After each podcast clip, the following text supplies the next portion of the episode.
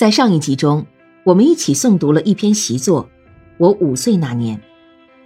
这篇习作告诉了我们许多东西。第一，从一定的意义上说，幼儿园老师的态度对一个幼儿来说，构成为这个幼儿所在幼儿园里的心理环境。因此，幼儿园老师的态度在一定程度上会决定幼儿心理的健康发展与否。第二，幼儿的心灵是非常敏感的。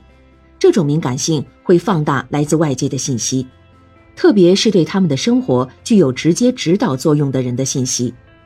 在家中就是爸爸妈妈，在幼儿园就是老师。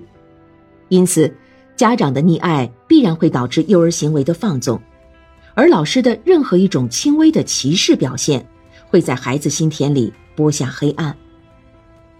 第三，在幼儿园环境中受到歧视的孩子。会导致性情孤僻、行为怪癖。这时，如果老师还不知道调节自己的态度，就会给幼儿身心发展带来极不利的影响。这样的老师自己不一定能感受到这一点，这正是问题的严重之处。因为只要感受到了，就可以及时纠正。第四，如果及时调整外部环境，给一些心灵受到创伤的孩子以更多一些爱。创设一种平等和谐的环境，就能及时治愈幼儿心理忧郁症。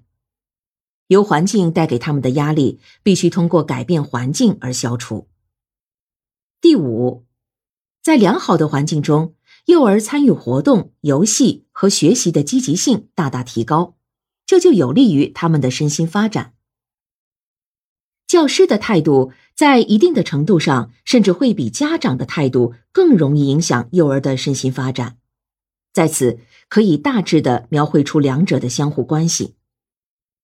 老师的态度是亲切型的，幼儿的性格就会亲切、心绪稳定、好学多思。他们把主要精力用在探索自己感兴趣的事情上，而且社会性交往的能力发展的比较充分，但行为较随便。老师的态度是平等型的，幼儿也乐于接受他人，小朋友之间的协作精神发展的比较充分，并且和陌生人的交往也较自然，具有独立性和社会性性格。但是幼儿行为的自我约束性较差。